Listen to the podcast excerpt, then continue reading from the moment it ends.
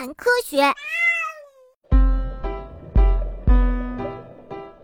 有时候呀，在许多的鱼经过珊瑚礁附近的时候，会有好几只清洁鱼聚在一起，海扇就会像去医院一样去到那里。到了医院后，他们把鱼鳃还有嘴巴张大，向这些医生展示他们身上的寄生虫，或是塞在牙缝里的肉渣。为了让清洁鱼能够更方便地吃到它们浑身上下的寄生虫，有时候呀。这些大鱼甚至还会把身子翻过来呢。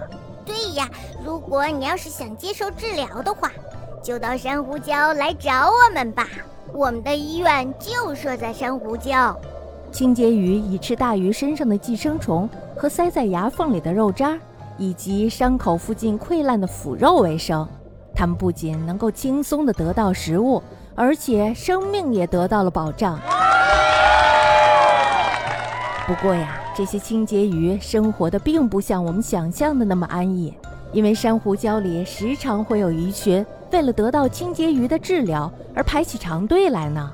有时候呀，清洁鱼要在六个小时的时间里为三百多条鱼进行治疗呢。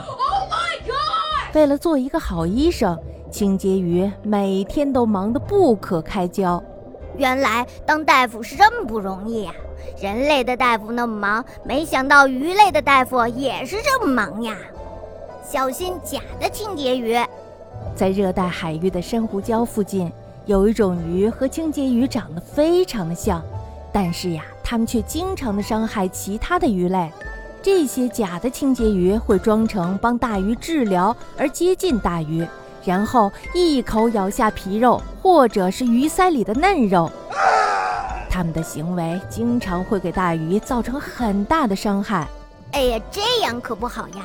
没想到还有假大夫，看来这赤脚医生到处都是。